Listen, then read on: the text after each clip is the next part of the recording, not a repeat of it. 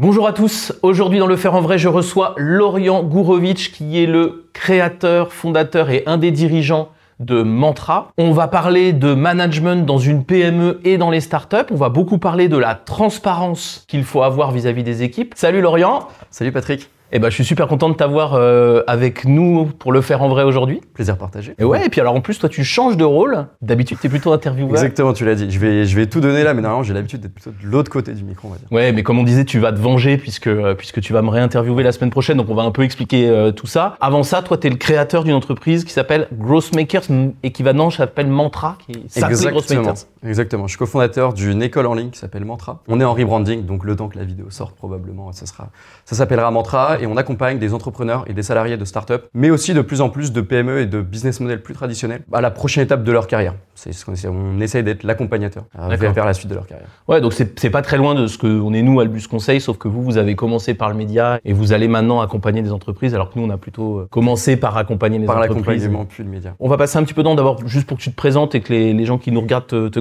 Quand tu crées Growthmakers, donc il y a 5 ans, c'est ça? Ouais, un petit peu moins, mais ouais, à peu près ça. À peu près 5 ans. C'est ta première expérience professionnelle euh, réelle. Exactement. Bah moi, je sors d'alternance et en fait, j'ai cofondé cette entreprise avec mon frère qui s'appelle Gabriel, qui est un peu la tête d'affiche euh, de, de la, de la boîte de- depuis pas mal d'années. Et à l'époque, on est juste des passionnés. Nous, tu l'as dit, nous, on commence par le média. Donc, euh, on démarre par un podcast juste entre passionnés de développement d'entreprise. Et donc, il me demande un coup de main. Donc, on se lance. Euh, moi, je fais un petit peu tout le travail en off et lui fait ses interviews et on fait ça pendant pas mal de mois. Et c'est après qu'est venu le côté, OK, on fait ça, c'est bien, on se marre, on est des passionnés. Peut-être qu'il va falloir en faire de l'argent. Ouais, il faut quand même en vivre au bout d'un moment. Exactement, exactement. C'est rigolo de se, de se faire plaisir, mais il faut quand même avoir un salaire. Et donc, vous développez ce, ce média de plus en plus sur différentes euh, types, enfin, au- toujours autour de l'entreprise et de notamment des startups. Hein, c'est assez axé là-dessus? Exactement. Bah, à la base, nous, on, est, on aime le côté tech et développement d'entreprise tech. Donc, on l'a fait en parlant plutôt des nouvelles méthodes de développement business et marketing, puis nouvelles méthodes commerciales et maintenant nouvelles méthodes managériales. Donc, effectivement, dans les podcasts que vous avez créés, à un moment donné, tu crées A-Team. Ça, on Mm. va quand même pas mal en parler.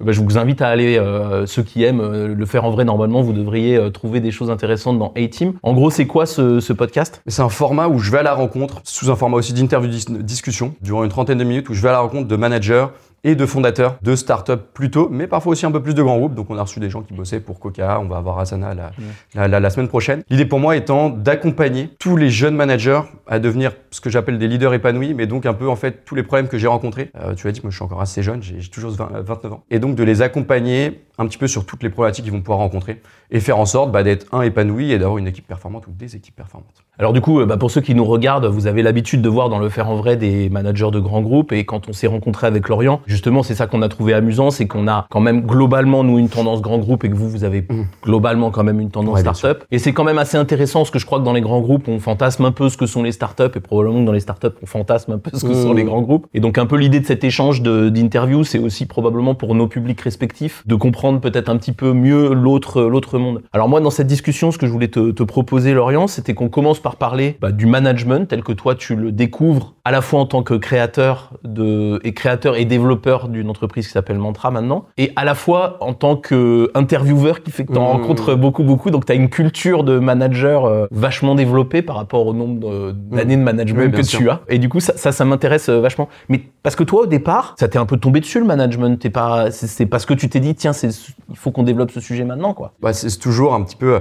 Et on a la problématique, donc c'est intéressant. Moi, je me frotte à des problèmes, il va falloir que je les règle. Et on a, et ça, c'est sûrement beaucoup, ça s'est pas mal développé dans l'écosystème startup, mais il y a quand même un gros côté d'entraide en général. Donc, euh, des gens qui viennent me contacter pour que je les accompagne sur des sujets ou que je les coach ou que je réponde simplement à des questions hein, parfois. Et moi, je fais la même chose, c'est-à-dire quand je rencontre des problématiques sur des sujets financiers, je vais voir des CFO, des Mhm. DAF, etc. Quand on rencontre des problématiques sur des sujets managériaux, bah, je vais voir des managers de certaines équipes, etc. Je me suis dit, bah, premièrement, pourquoi pas le partager euh, Mhm. au plus grand nombre? Et En fait, de se dire, ces discussions, je les ai, pourquoi pas un petit peu plus les structurer et les partager? Euh, Parce que ça a toujours été un peu notre passion aussi d'e- d'essayer d'accompagner au maximum tous ces salariés bah, qui peuvent avoir euh, besoin, besoin d'aide. Et de l'autre côté, bah, on avait un sponsor avec qui on s'entendait très bien et donc avec qui on s'est dit, bah, pourquoi pas partir sur un an de, de collaboration et voilà, on s'est lancé là-dessus. et alors du coup depuis que tu fais A-Team t'as rencontré combien de managers en gros? Je dirais une trentaine.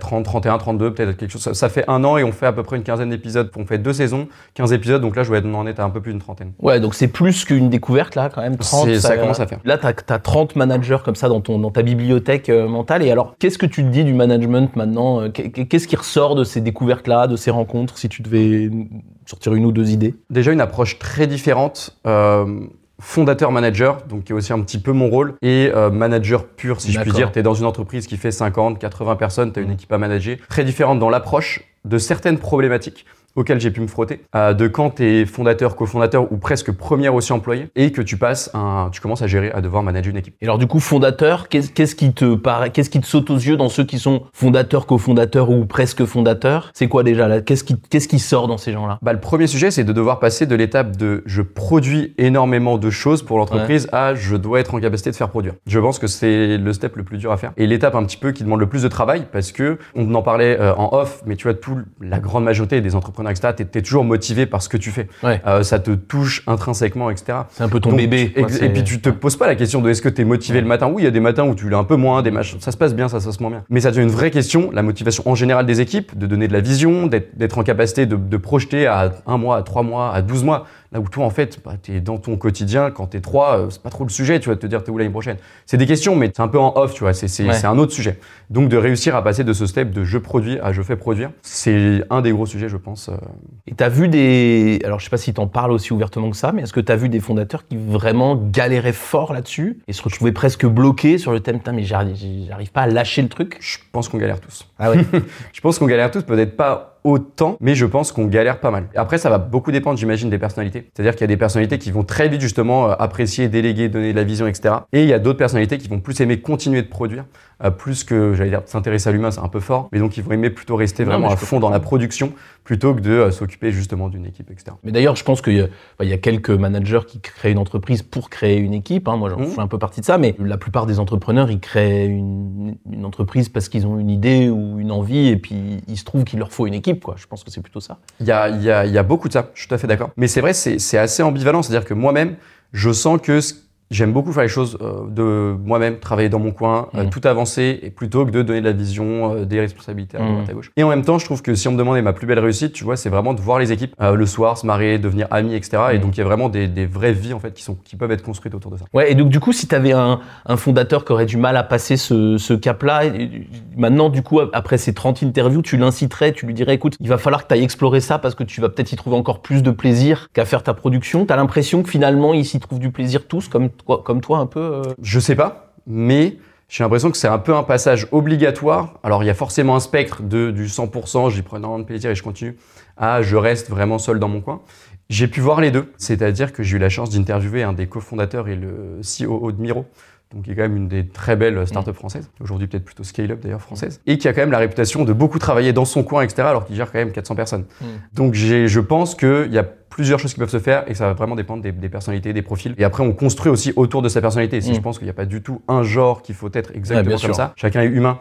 je pense que le management aussi, c'est énormément d'humain. à côté des outils, des méthodes, etc. Je suis et que cette partie humaine, bah, elle, est, elle va forcément être corrélée à qui on est en fait. Demain, toi, tu veux faire des choses, on fera pas les mêmes choses. Donc, euh, je suis d'accord. Mais d'ailleurs, c'est il y, a, il y a, des choses qui sont pas du tout communes entre les managers que, que tu interviews et ceux que j'interviewe, mais s'il y a bien un truc qui est commun, c'est qu'on sent bien que ce qui marche, c'est quand même d'être soi-même. Globalement, euh, où que tu sois d'une petite, une grande, une start-up, une, euh, une, PME, une vieille boîte, une boîte très jeune, être soi-même, ça a quand même l'air d'être un, un, truc qui marche tout le temps. Quoi. Exactement, sauf que être soi-même à 25, à 30 ans, c'est ce qui est pas facile, c'est que tu sais pas t'es, es quoi, t'es qui. genre, c'est vraiment, c'est, ça devient un peu plus mm. facile. Tu passes la trentaine, tu passes 35, enfin tu vois, genre c'est, je pense que c'est assez facile. T'arrives à 40 ans, tu, comme, je suis sûr qu'il y a plein d'autres questions et moi-même je m'en pose encore des tas. Mais il y a un côté, euh, dans une époque en plus peut-être, où on se pose encore plus de questions sur plein de sujets un petit peu, sur le prospection, etc., sur le sens des choses. C'est difficile, tu vois, de se dire, ok, bah moi en fait, je suis ça, c'est ma personnalité, etc. Franchement, si les gens sont capables de me répondre demain, je pense qu'il y a beaucoup de managers qui justement n'en sont pas trop capables et auraient plutôt tendance à conseiller d'être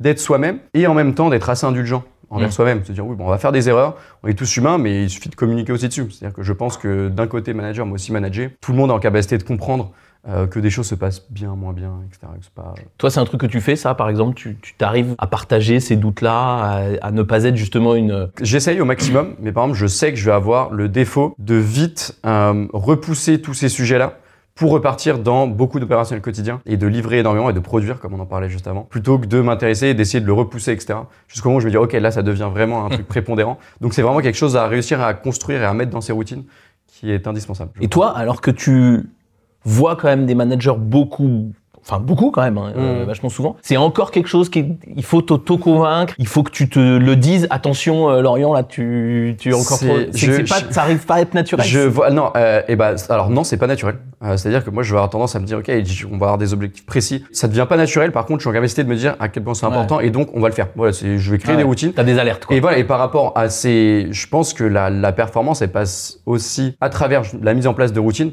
auxquelles tu ne réfléchis plus vraiment. Euh, Mm. On a l'habitude dans le sport de voir des petites routines, des petites Ouais. mimiques. Tout le monde repense à Nadal Ouais. qui remet, je sais pas, Ouais, son la chaussette gauche, et là, son machin, son euh, truc. Ok, ils ont tous ça, les, les sportifs en général. Et j'aime bien cette, cette métaphore parce que je pense qu'elle est, enfin, on peut créer un vrai parallèle par rapport à ça. Et je vais me dire, bah, si je sais, moi, que j'ai tendance à délaisser ces sujets-là, bon, bah, c'est simple, il suffit de se mettre des moments dans son agenda, et puis voilà, ce sujet-là, tu le décales jamais, il est là, et tant tu le fais. Évidemment, nous, on a envie de savoir tes routines. Alors, c'est quoi, toi, tes routines? Mes routines, alors principales. Pas toutes, mais- Genre, oui, bah, Une emblématique, quoi. je vais dire, euh, pff, très, très bonne question. En tant que manager, j'aurais tendance à dire, bah, il faut avoir des routines hebdomadaires, ou au moins une routine hebdomadaire de review de ce qui se passe, de donner en fait de la vision, et de s'assurer que ce qui est bien sur ces points-là, c'est que si toute ta communication et toutes tes routines ne sont pas parfaitement en accord, etc., bah, ce moment de communication qui peut être parfois sans qu'il soit flou, mais un peu moins bien construit, il va permettre de communiquer des informations qu'on n'aurait pas communiquées Ouais. sinon. Donc, toi, Euh, tu as une routine hebdomadaire de communication? on, on a des routines hebdomadaires avec et toute l'équipe et par pôle, euh, alors qu'on est encore petit parce qu'on est une quinzaine. Et après, je vais avoir des choses plutôt liées à, mon rôle de cofondateur, donc avec mon, mon frère et cofondateur. Euh, Du coup, sur des sujets euh, bah, vraiment de, de vision un petit peu plus long terme, etc., et de gestion de la boîte. Et ensuite, sinon, on a aussi des, ça c'est plutôt nos petites habitudes, mais des habitudes qu'on allait piquer un peu dans l'écosystème startup, donc de stand-up tous les matins, de définition d'objectifs. Non, non, là, faut que tu me dises. Ok, de, Quand de- tu as été piqué dans la quoi, startup de, euh, de- dans, ce qui est- non, dans l'écosystème Ah oui, l'écosystème, pardon, Et donc, dans, dans, entendu ce mot-là. dans, dans, dans les méthodes, on va dire, Ouais. la startup. Et euh, un des meetings typiques qui s'appelle le stand-up meeting, donc le petit point du matin. Stand-up, comme son nom l'indique, debout. Mm. Je vais faire la traduction littérale au cas où. Et donc, où là, chacun partage ses deux, trois objectifs maximum de la journée. Très rapide, l'idée, c'est de pas perdre de temps. C'est bloqueur, pourquoi pas, et s'il a besoin euh, d'aide sur certains sujets, pour Tu- essayer d'avancer très vite. Je te le dis, euh, ça c'est j'y pense. Le stand-up meeting, je crois que ça existe dans l'automobile depuis 30 ans. C'est possible. Non mais du coup je te le dis, c'est ça qui est rigolo. Comme quoi les, les, les mondes sont quand même Mhm. très poreux. L'automobile en général, hein, euh, les usines que je connais moi, les très très grandes usines, elles commencent par euh, l'équipe de direction de l'usine qui se retrouve tous les matins pendant 10 minutes debout devant les indicateurs de l'usine. Alors évidemment, il y a C'est- beaucoup d'indicateurs dans une Mais, mais là-dessus, je, serais, je vais être hyper aligné. C'est-à-dire que moi, je, je suis aussi, en fait, j'ai un rôle euh, au sein de la boîte qui est d'être- de mentorer pas mal de nos élèves qu'on accompagne et j'aime toujours remettre les bases disant, de toute façon, on n'a pas réinventé la roue. Non, non, non. Euh, non. donc tout ce qu'on va faire, on va peut-être mettre d'autres noms, on va peut-être améliorer, optimiser Ouais. certaines choses, mais on va vraiment pas réinventer la roue. C'est-à-dire que euh, des meetings, en effet, ils en faisaient des meetings en marchant, euh, ça a beau être revenu à la mode, euh, ils en faisaient dans la Grèce antique, donc, dans la Grèce antique, donc euh, pas non plus besoin de se draper à- dans un. Je suis tout à fait d'accord. Et ce qui est, ce qui est d'ailleurs intéressant quand on écoute tes interviews, c'est et je vous invite, hein, si vous êtes des managers de très grands groupes, euh, à aller voir ce que disent des, des, des, des- des gens de start-up. On en reparlera sur les choses qui sont plus difficiles à comprendre, je trouve, et voire à admettre dans certains cas. Mais en tout cas, euh, effectivement, c'est pas si rupturiste que ça dans le fond. Par contre, il y a une simplicité dans la manière de le faire. C'est-à-dire que dans les grands groupes, parfois, on a beaucoup euh, mis des superstructures autour de choses simples. Et je trouve que les, quand on a des entreprises très jeunes, les routines, comme tu les appelles, restent euh, en général assez basiques. Du coup, elles sont plus faciles à comprendre et à... Je suis assez d'accord, mais, mais ne connaissant pas l'écosystème des Mm. grands groupes en général ou des entreprises de- déjà de taille intermédiaire un peu plus importante, je voudrais, je- enfin, pas du tout jeter la pierre. Mm. parce qu'il y, a- il y a un peu un côté de oui, ah oui, les, les paquebots qui avancent plus et, les, et la réunionite, etc. Je suis sûr qu'il y a plein de choses à optimiser parce qu'il y a beaucoup de temps perdu, mais c'est un peu facile de venir euh, de l'extérieur et d'expliquer et de vouloir euh, sûr, expliquer euh, à la poste, ils sont 200 000, nous on est 15, tu vois. Donc euh, oui, ah oui, bah, c'est sûr que c'est facile de passer de l'information à 15 et qu'il n'y a pas d'information Ah bah, qui c'est manque. sûr. C'est plus compliqué quand on est 200 000. Ah bah, Donc euh, sûr. D'ailleurs, moi j'ai beaucoup d'admiration pour les managers de la Poste euh, que je connais parce que à chaque fois qu'ils doivent faire un truc, là ils sont combien? 5 000, 10 000, 20 000 C'est ça. C'est- à, chaque fois, c'est genre euh, une, une business unit, c'est déjà plus gros que 99% des boîtes françaises. Et puis l'ancienneté moyenne est de 25 ans, etc. etc. Alors je voudrais revenir sur un truc euh, un peu en arrière parce que tu m'as dit il y a une grosse différence entre les fondateurs et les presque fondateurs et ceux qui arrivent un peu plus tard. Et tu m'as dit donc les fondateurs, ils ont créé leur boîte, puis ils ont, ils aiment faire, et puis ils doivent apprendre à ne plus faire pour faire faire aux autres. Qu'est-ce que tu dirais des autres managers justement, ceux qui arrivent un petit peu plus tard? Qu'est-ce qui te frappe dans ce, dans cette partie-là ou dans cette catégorie-là de management? Qu'est-ce qui me frappe Euh, Est-ce bah, qu'ils ont plus de facilité d'abord à... je, je pense qu'il peut y avoir une facilité d'arriver à un moment un petit peu bah, post, euh, première croissance, etc. Et donc une facilité à sortir peut-être aussi de la tête du guidon et de voir des nouvelles choses, de voir des choses qui vont pas. On vient de recruter un nouveau sales manager, bah, c'est nous qui avons toujours tout fait pendant 2, 3 ans, etc. C'est plus compliqué de sortir la tête du guidon et de se dire en fait Mhm. voilà les quelques points que si on les retravaille, on va pouvoir euh, énormément améliorer la, la- la performance. Donc j'ai l'impression qu'il y, y a ce côté arriver avec un œil nouveau qui peut être euh, qui peut faciliter les choses. Arriver aussi avec une autre expérience et donc avec des arguments nouveaux. Quand tu as des personnes qui sont chez toi depuis deux ans, etc., ça peut être très bénéfique d'avoir un discours qui vient aussi de l'extérieur et qui peut porter soit euh, le même sens ou pas. Mais du coup, d'avoir des discours qui viennent de l'extérieur, ça prouve aussi euh, parfois ce que tu es en train de dire. Là où des gens peuvent te remettre en question, Mhm. oui, bah en fait, ok, on a compris, ça fait deux ans que tu me le répètes. Une personne qui arrive en extérieur et qui vient dire des choses pas de la même manière, mais un peu semblables, ah ok, bah en fait, ça peut peut-être que ça fait plus sens que prévu. Quelqu'un qui est là depuis deux ans, pour toi, c'est un ancien ou un nouveau? Euh, ça commence à être un ancien. Mais parce qu'on est, on est très je dit. non, mais on a c'est 4, important- 5 c'est ans et ça fait 3 ans que vraiment qu'on Ouais. est très sérieux, on va dire, sur le Non, mais c'est pour ça que je pose la question. C'est sûr. pour que parce que moi, pour moi, deux ans, c'est tellement nouveau. Bien sûr. Mais mais euh, mais c'est rigolo. Et donc du coup, vous dans votre euh, votre boîte là, les deux les deux frangins, vous avez embauché votre premier manager là, quelqu'un qui a le rôle de manager, c'est ça et, et tu sens qu'il vous apporte ça? Vous essayez de faire exister cette euh, ce regard extérieur? Ah bien sûr, bah Ouais. c'est notre seule responsabilité, c'est de faire en sorte de développer la boîte, Ouais. si je puis dire, avec euh, plein d'autres composantes et plein de variables, mais c'est notre responsabilité. Donc si c'est ce qu'il peut apporter, Hum. bah, bien sûr. Et tu y arrives et tu, tu- justement, moi je voudrais qu'on parle un peu de ce manager-là. Donc c'est quelqu'un qui n'a pas créé la boîte, Mm. n'est- c'est pas votre troisième frère.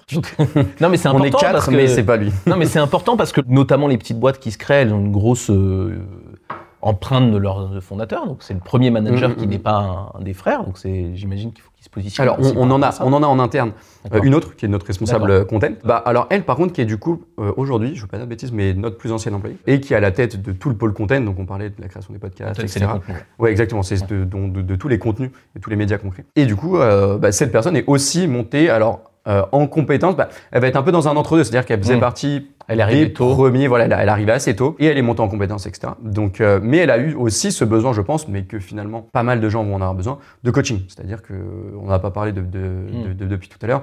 S'il y a un truc que je retiens et qu'on m'a aussi beaucoup conseillé, c'est d'aller chercher tout simplement du coaching en extérieur. Donc, Mm. moi, j'ai la chance, je profite un peu de mes sessions Mhm. gratuite de coaching en podcast, mais de vraiment pas hésiter à se faire coacher. Euh, c'est Ouais. un sujet qui, encore une fois, si je refais le parallèle avec le sport, ça semblerait totalement, bah vraiment, c'est une, ça, ça- ça ne peut pas exister d'avoir un sportif de haut niveau qui ne se fait pas coacher, qui n'a pas euh, à minima un coach, mais aussi des entraîneurs, un, cu- un cuisinier, un responsabilité, Mm. peu importe, mais tous, tout ce petit monde autour de lui. En fait, si tu as envie d'être un cofondateur, mais peut-être aussi un manager performant, c'est la même chose. Mm. Il faut que tu te fasses coacher. Et ça, tu vois, moi, c'est vraiment un truc que je, je suis d'accord avec toi et je pense qu'il faut que les gens, euh, pour le coup, s'inspirent de, de- de ça parce que dans les boîtes un petit peu plus anciennes, on a encore l'image du je suis coaché, ça veut dire que j'ai un problème, quoi. Et je suis d'accord, enfin, c'est un bon exemple, le, le sportif de haut niveau. Le sportif de haut niveau, il est coaché pas parce qu'il a un problème. Il est coaché parce qu'il a envie de réussir quelque chose, c'est tout. Et moi, je sais que je suis coaché aussi. Enfin, je, je me je me fais aider de l'extérieur et je suis coaché depuis des années, un peu en continu, pas toutes les semaines, hein, mais en continu, parce que je trouve que c'est utile justement d'avoir ça et je pense qu'il faut se décomplexer sur le sujet. Mais je suis d'accord, il faut se décomplexer et en même temps ouvrir aussi. Alors, Mm. c'est pas un combat qu'on va porter euh, dans la vie de tous les jours, mais j'ai eu pas mal de gens qui sont passés chez nous et qui, au moment de passer bah, au sein de notre équipe admission, avant d'intégrer euh, notre école en ligne sur des programmes 4 à 12 semaines, qui nous ont déjà fait remonter le fait de non, j'aimerais bien que mon manager soit pas au courant, ou j'aimerais bien Ah que la per- Ouais. moins N plus 1 en général, plutôt que manager, soit pas au courant. Mm. Je dis, mais je comprends pas, enfin, genre, c'est, hyper smart de ta part d'avoir été en capacité de faire le constat que tu n'en as pas la compétence ou pas suffisamment, que tu vas perdre du temps. Là, tu viens chez nous, tu vas gagner du temps, on va pas réinventer la roue, on va te transmettre les compétences et les méthodes de quelqu'un qui l'a déjà fait et qui a déjà fait la même chose. En fait, viens le prendre. C'est, j'ai, Tu vas gagner ton mais, chef. ouais, mais exactement, c'est genre, tu vas, tu vas Mm. faire mieux que tes objectifs. Enfin, genre, ça me semble être gagnant, mais pour tout le monde, vraiment. Ah ouais, mais Et, euh, et c'est remonté plusieurs fois. Moi, j'ai des gens qui m'appellent pour être aidés et qui veulent se payer eux-mêmes euh, leur, euh, Mm. leur conseil ou leur coaching, tu vois. Et euh, ça coûte cher, hein. Ouais, bah. Et, euh, et moi, ils me disent Ah, mais alors, je voudrais payer moi-même pour, euh, pour pas éveiller machin. Je leur dis Il n'en est pas question. Bah, Parce que d'abord, je veux pas te prendre tes sous et je vais t'en prendre trop par rapport à ce que tu gagnes, probablement. Mais surtout, parce que je trouve qu'il y a un truc de. D'abord, il n'a pas de raison que ta boîte paye pas alors qu'elle va en Mm. bénéficier. Et ensuite, je trouve que c'est une partie du, du bénéfice que tu peux apporter à ta boîte que de dire justement, bah voilà, moi je veux me développer là-dessus et de lui imposer ou en tout cas de lui proposer ce développement-là. Et je trouve Mm, qu'il faut pas le faire en cachette. Quoi. Il y a un deuxième euh, sujet, enfin je voulais partager euh, avec toi un étonnement et je te demande pas d'avoir des réponses toutes faites, mais je voudrais qu'on en discute tous les deux. Le monde des startups, hein, ce qu'on appelle Mm. la Startup Nation, ou qui a été euh, qui a été vendu par Macron, par d'autres euh, en France, puis pas qu'en France, dans certains pays qui vendent beaucoup ça. C'est un monde qui est euh, qui est assez étonnant. Enfin, moi, je trouve, Mm. euh, qui s'est construit avec des gens très jeunes, sortant d'école, de commerce ou autre, qui est à la fois euh, extrêmement valorisé dans certains milieux. On dit Macron, euh, Startup Nation et tout. Et puis assez décrié dans d'autres parce que je crois que c'est parce qu'il est assez, il est un peu isolé, ou en tout cas que c'est un monde euh, Mm, mm, au- de gens qui se connaissent. Et d'ailleurs, je trouve que ça se sent dans tes interviews, pas dans le fait, la manière dont tu interviews, mais dans les interviewés. Effectivement, ils se ressemblent. Enfin, il y a des, un certain nombre de points qui se ressemblent, l'amour de la croissance, euh, un certain vocabulaire, on l'a pu le voir un peu avec toi. Est-ce que ce- ces gens-là, les gens que tu rencontres, euh, ils se rendent compte, c'est quand même une bulle, pas au sens financier, mais c'est quand même une mm, bulle. Est-ce qu'on se rend compte de ça? Je pense que oui. Clairement. J'en ai discuté aussi en off avec pas mal. Je pense qu'on se voile pas trop la face là-dessus. Mais j'ai un avis qui va être assez ambivalent. C'est-à-dire qu'en même temps, ça paraît très fermé. Et ça, c'est un écosystème entrepreneurial euh, sans la vision vraiment, euh, il faut euh, lancer des paillettes, etc. Mais c'est peut-être, euh, je connais pas tous les écosystèmes, donc Mm. je vais pas non plus euh, balancer des grandes vérités générales, mais je le vois aussi comme un des seuls euh, écosystèmes qui permet l'émergence de n'importe qui. Enfin, Internet a quand même ouvert énormément de portes à n'importe qui qui n'a pas fait de grande école, euh, qui vient de milieux plus populaires, etc. Si tu as grosso modo une connexion Internet, oui, on pourra me dire, euh, tu vas dans la Creuse, peut-être que la connexion Internet n'est pas assez bonne. Ouais. J'ai l'impression qu'aujourd'hui, c'est quand même un milieu qui est très ouvert. Demain, tu veux devenir ministre ou faire de la politique ou entrer à l'Assemblée nationale, c'est quand même beaucoup plus compliqué. Je pense que c'est beaucoup plus fermé que justement l'écosystème d'Internet et la tech en général. Euh, alors bien sûr, par contre, j'enlèverai pas le fait de, tu prends tous les grands patrons euh, de, putain, bah, on citait les Doctolib, etc. C'est sûr que c'est des profils qui vont beaucoup se ressembler. Mais après, on va pas non plus leur enlever le fait de si ces gens-là bien ont sûr, envie de construire euh, l'avenir avec des nouvelles choses, des nouvelles idées, etc. Tant mieux qu'ils le fassent. Mais je pense qu'il y a aussi tout cet aspect qui est moins mis en vue euh, et qui permet aussi l'émergence d'énormément de gens qui n'ont pas fait de grandes écoles. La preuve, moi, je, te- je te l'ai dit en off, mais moi j'ai arrêté en première année de master à une fac, etc. Je suis pas du tout un milieu populaire ou quoi, mais du coup, c'est, j'ai pas fait de grande école et euh, ça Ouais, ouais. quand même des portes. Si t'es motivé, si t'as envie d'apprendre, ça fait partie des peut-être des derniers endroits où tu peux lancer quelque chose avec très peu de moyens. Euh, T'en parlais, euh, pour se lancer dans l'industrie automobile, je pense que c'est compliqué. Il va falloir avoir un petit ticket d'entrée. C'est de l'industrie en général. Après, c'est juste une question de business model. Mais Internet ne coûte tellement rien et a tellement réduit les coûts de production en général que tu peux lancer une entreprise euh, avec très très peu de moyens. Ouais, ouais, non, mais je suis d'accord. Et c'est intéressant. C'était aussi pour ça que je voulais qu'on ait la discussion. C'est que il faut pas trop caricaturer. Mhm. Cette caricature, elle est un peu liée au vocabulaire. Ça crée une, une petite, pour le coup, une petite barrière à l'entrée pour ceux qui n'en sont pas. Non, mais de- Parce que tu as l'impression qu'il y a plein de choses euh, euh, qui- qu'il faut connaître pour rentrer. Je pense que tous les milieux font ça, mais ça, ça, doit, ça doit un peu jouer là-dessus. C'est, je suis hyper d'accord. Personnellement, j'aime pas du tout euh, les anglicismes, etc. J'en utilise, mais à, bah à ouais, volo. ouais. Et vraiment, c'est très drôle parce que sur nos podcasts, on nous a en même temps énormément reproché ce côté. Franchement, arrêtez. euh, c'est le fond de vos interviews. C'est top. Ça peut Mm. nous aider, énormément nous aider. Par contre, le vocabulaire, je fais 5 minutes d'interviews, j'ai 10 anglicismes, un truc. Arrêtez. Et de l'autre côté, on a des gens qui justement nous ont remercié ce vous avez vous m'avez un peu ouvert la porte euh, de ce monde Mm. qui en fait si tu veux rentrer dedans et que justement déjà tous les codes un peu du vocabulaire etc tu les as pas bah ça te complique la tâche Ouais, ouais, non, mais c'est pour ça. Non, mais d'ailleurs, il, il faut faire attention dans tes interviews à nous expliquer euh, les- certains des anglicismes, etc. Mais je, je crois qu'il y, y y a un peu ce truc-là. Mais c'est bien aussi que tu, tu rappelles euh, ce côté euh, assez démocratique de la, de la création d'entreprise. Et je suis d'accord avec toi. Alors, l'automobile, personne va créer comme ça euh, une, une marque automobile. Enfin, on parle d'Elon Musk, mais déjà, il faudrait revenir sur son histoire. Mais en glo- globalement, c'est presque impossible. Mais même bosser dans l'automobile, si on veut être manager, il faut faire des études. Enfin, il faut aller au bout des cinq ans. bien sûr ah oui parce que c'est trop, euh, c'est trop technique, donc il y a une barrière à l'entrée. Je trouve c'est intéressant de, de se redire ça. Moi, j'avais, euh, quand j'ai commencé il y a un, un petit peu plus longtemps que toi, du coup, il y a 15 ans, euh, c'était plutôt la distrib que je voyais comme ça. La distrib, on, Mm. on peut, euh, en- dans la distribution, on peut être manager en partant de tout en bas et on peut créer un peu plus facilement euh, son, son entreprise. Moi, j'avais un deuxième truc que, autour de ce monde-là, c'est, euh, bah, d'ailleurs, ta boîte, elle s'appelait euh, Growth Makers.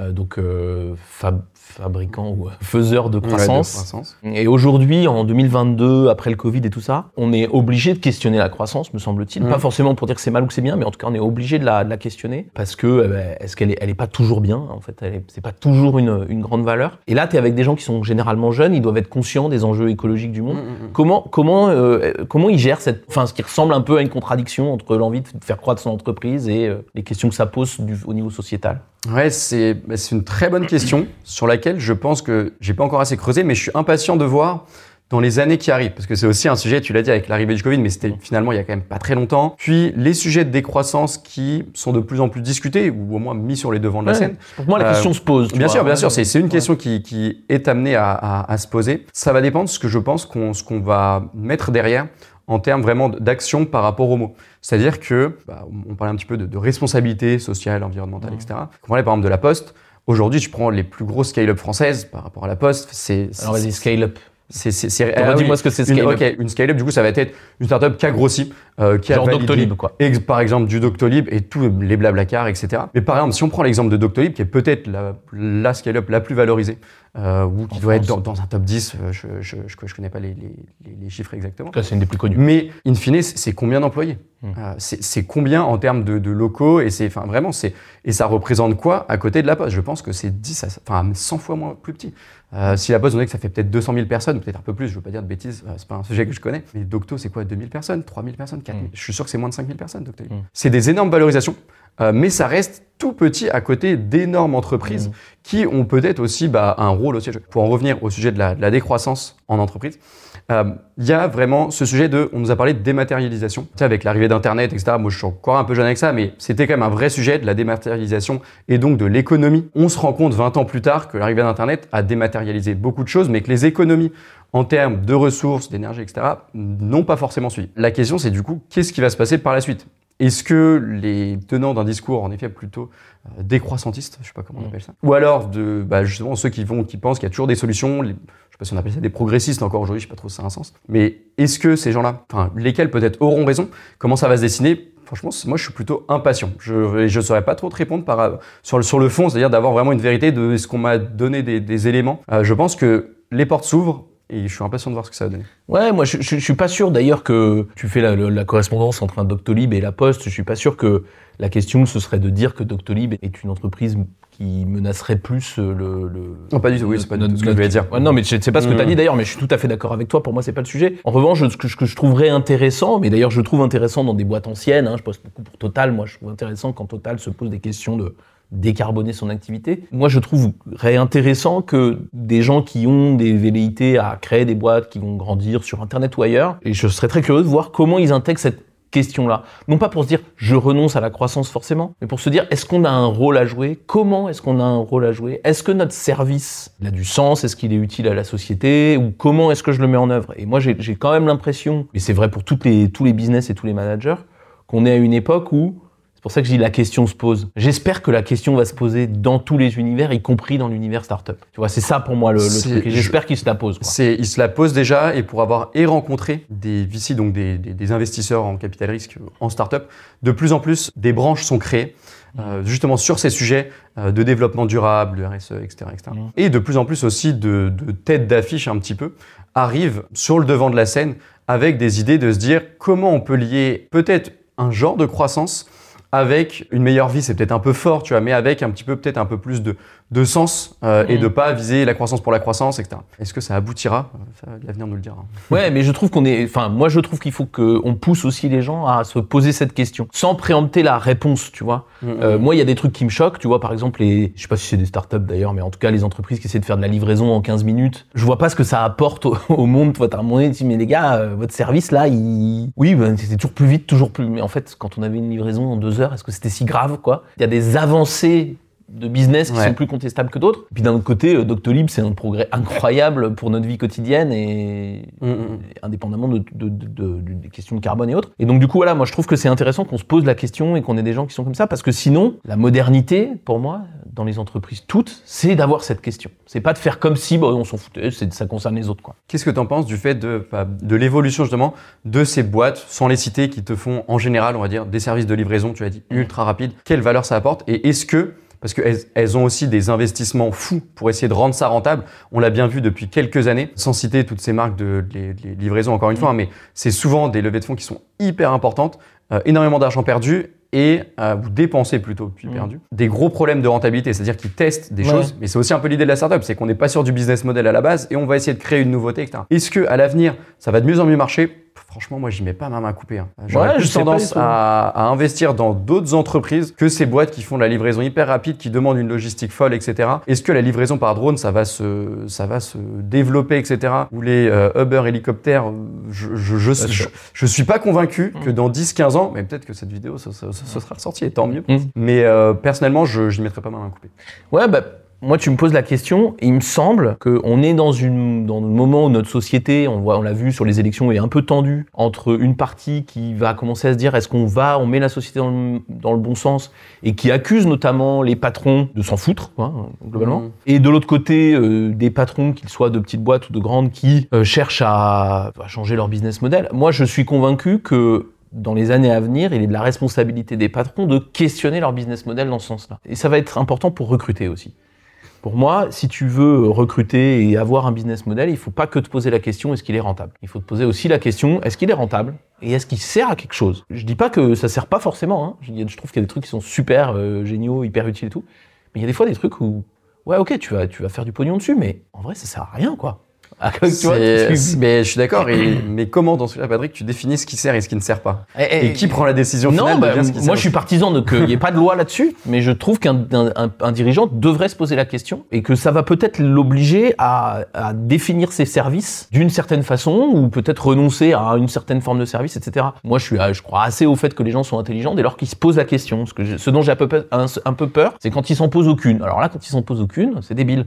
Mais quand ils s'en posent, bah moi je trouve qu'ils disent pas forcément des conneries.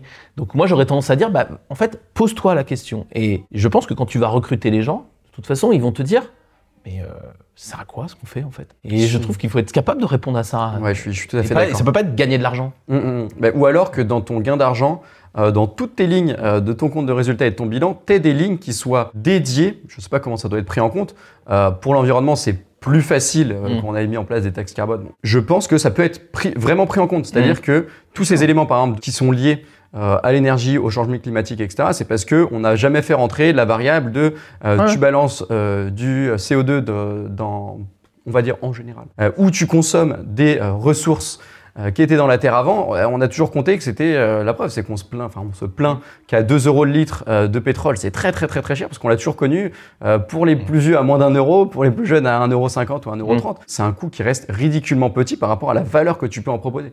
Et par contre, est-ce qu'il n'y aura pas une évolution Et ça, ça aussi, je suis un peu impatient de voir.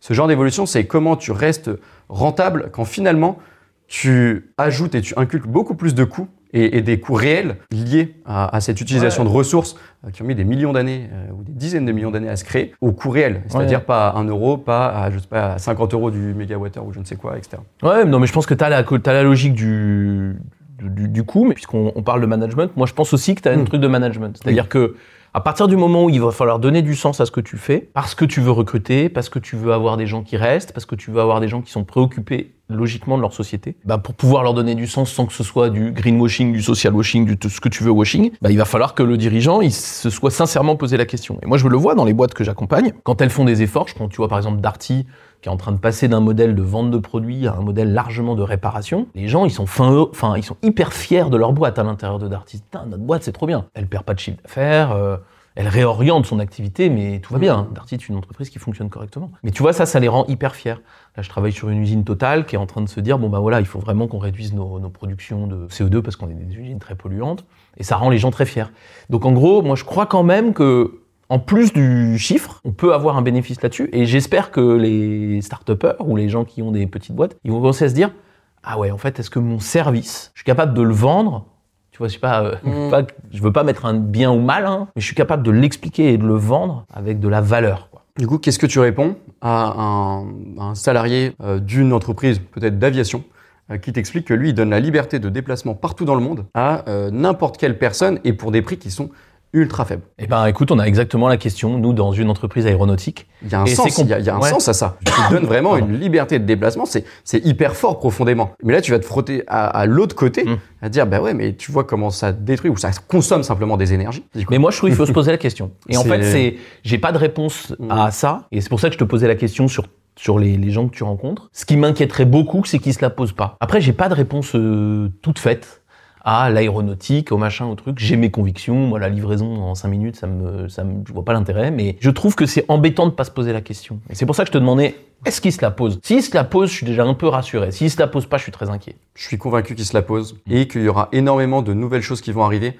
justement, qui, qui vont émerger de cet écosystème. Euh, le dernier point euh, sur lequel euh, peut-être je voudrais qu'on, je sais pas si on conclut. J'anime cette entreprise depuis 10 ans et, je, et ce média-là euh, avec l'idée qu'il faut aimer les gens pour les manager, il faut les développer, il faut croire en eux plus que dans nos business et que le chiffre d'affaires est une conséquence du fait, en fait de bien s'occuper des gens et de, et de prendre soin d'eux. Est-ce que c'est quelque chose que tu partages et est-ce que c'est quelque chose que tu vois euh, fort aussi dans cet univers des entreprises comme étant un, un vrai point positif? Je pense que oui. Euh, C'est-à-dire qu'il y a vraiment et des possibilités d'évolution très rapides, de coaching aussi très rapide. Ça s'est fait dans toutes les entreprises. Je pense que ça se fait très bien aussi dans le milieu startup d'arriver dans une entreprise. Tu as des périodes d'onboarding, donc de mise, je sais pas exactement comment on pourrait traduire ça. D'intégration. D'intégration, exactement, une période d'intégration pour une montée en compétences, que ce soit sur des outils, sur des méthodes, sur les routines, etc., qui sont ultra poussées. Parce que finalement, ce qu'a fait en partie l'écosystème startup, c'est de répliquer des modèles qui fonctionnaient très bien et de les intégrer, de les répliquer à la tech. C'est-à-dire qu'on va avoir des méthodes, par exemple, si on parle de, de méthode commerciale. Aujourd'hui, comment fonctionne une équipe commerciale euh, dans une entreprise tech C'est clairement euh, de la méthode, euh, on appelle ça du taylorisme, il me semble, de, de découpage des métiers, qui peuvent faire perdre un peu de sens, ça pourrait être une autre discussion, j'ai tendance à croire, mais qui euh, donne une performance du moins à moyen, court, court, moyen terme, qui est très très forte. Euh, de, de, vraiment, de, on limite les métiers, etc., à, à des objectifs très précis. Euh, ça, c'est un truc qui existait il y a 70, 100 ans déjà, mmh. même quasiment. Euh, et donc, ça a, simplement, ça a simplement été répliqué, adapté euh, à un environnement. Ah ben ça, on en discutera peut-être la semaine prochaine, parce que moi, justement, j'essaie de pas découper mes activités parce que je veux chercher l'autre valeur, en fait, qui est moins cette efficacité tâche par tâche, mais plus l'efficacité globale. Et j'ai l'impression qu'il faut pas trop découper pour ça, mais on en, on en reparlera.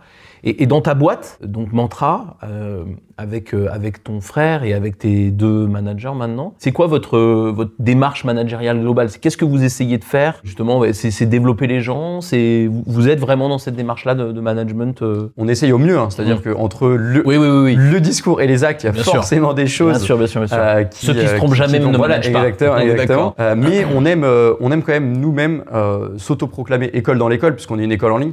On essaye de partager aussi un maximum de choses et de former sur un maximum de sujets, euh, de, mmh. de, proposer une montée en compétences. Et je pense que n'importe qui, du bon comme du mauvais côté, euh, n'importe quelle personne qui est passée chez nous pendant 6 mois, 12 mois, etc., peut voir une très rapide euh, évolution. en tout cas, c'est votre préoccupation de ouais, le faire ça marche plus ou moins bien parce que c'est la vie, quoi. Mais en tout cas, c'est vraiment votre préoccupation. C'est un réel pas, sujet. Ouais. C'est pas du tout un. On peut pas former les autres et ne pas s'appliquer à soi-même ce qu'on essaie de faire. J'y crois. Hein. Que ce soit mon cofondateur qui est notre CEO, euh, qui se fait coacher jusqu'à la dernière personne mmh. de la boîte, tout le monde euh, a des points de coaching, d'évolution ouais. et sans aussi une montée en compétences. Ouais, tout le monde est coaché, tout le monde, tout le monde a de la valeur et on essaie de les faire. Et t'essayes de partager des choses. On essaie de les faire avancer. Si tu avais un seul conseil que tu donnais à un manager avec toute l'expérience que tu as maintenant, euh, ce serait lequel? Alors, je conseillerais une première chose qui serait de vraiment d'accepter de se faire coacher et de trouver un coach qui nous va. Hein, tous les coachs ne nous iront pas. Et sinon, d'être euh, convaincu, ça c'est un truc qu'on m'a passé, euh, mais c'est quand il y a un doute, il n'y a pas de doute. Voilà, tout simplement. Mmh. Donc d'être sûr de soi. À chaque fois qu'il y a un doute, finalement, il n'y en a pas. De préciser qu'en vrai, on doute sur beaucoup, beaucoup de choses. Mmh. Euh, mais je pense qu'à chaque fois qu'on doute, la situation veut que on cherche des, des solutions ou des issues un petit peu euh, sans qu'elles soient positives, tu vois. Mais si demain, euh, sur, sur, le sujet un petit peu le plus dur qu'il y aurait, tu hésites à valider une période d'essai ou à garder une personne, en fait, t'hésites pas du tout.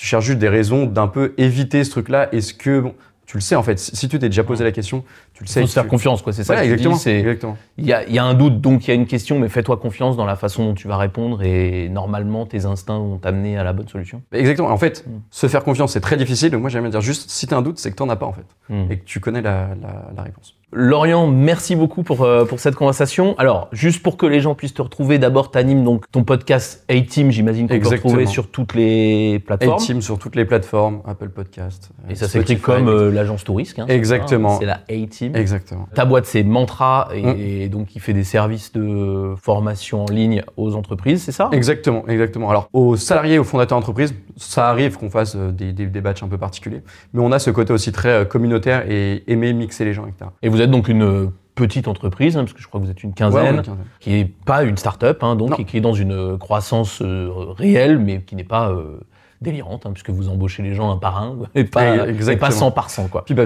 on, en, on en parlait en off, mais on n'a pas une scalabilité, même si on fait des choses qui sont en ligne, donc qui sont un peu plus scalables que euh, si on faisait dans une école et on devait avoir des locaux par exemple, mais on n'est pas du tout un produit tech qui permet justement de toucher énormément de monde avec un, un coût euh, très très Ouais, faible. ouais. C'est pas euh, le Doctolib de la formation que Exactement. vous êtes en train de faire. Et donc je vous invite à aller voir, j'imagine que aussi on peut trouver ton profil sur LinkedIn Exactement. et sur euh, la plupart des réseaux sociaux. Donc je vous invite, si vous voulez en savoir plus, à écouter A-Team et à aller voir ton, ton profil. Merci beaucoup pour cette discussion euh, sur le, management. euh, et puis écoute, on, on se retrouve aussi dans A-Team euh, pour, euh, pour en parler sous un autre angle la semaine prochaine. Avec grand plaisir. N'hésitez pas à commenter et à venir réagir à la discussion que je viens d'avoir avec Lorient. Est-ce que vous partagez euh, ces points de vue, les miens? Est-ce que vous êtes d'accord? Est-ce que vous observez autre chose? N'hésitez pas à partager avec nous et à très bientôt pour le faire en vrai.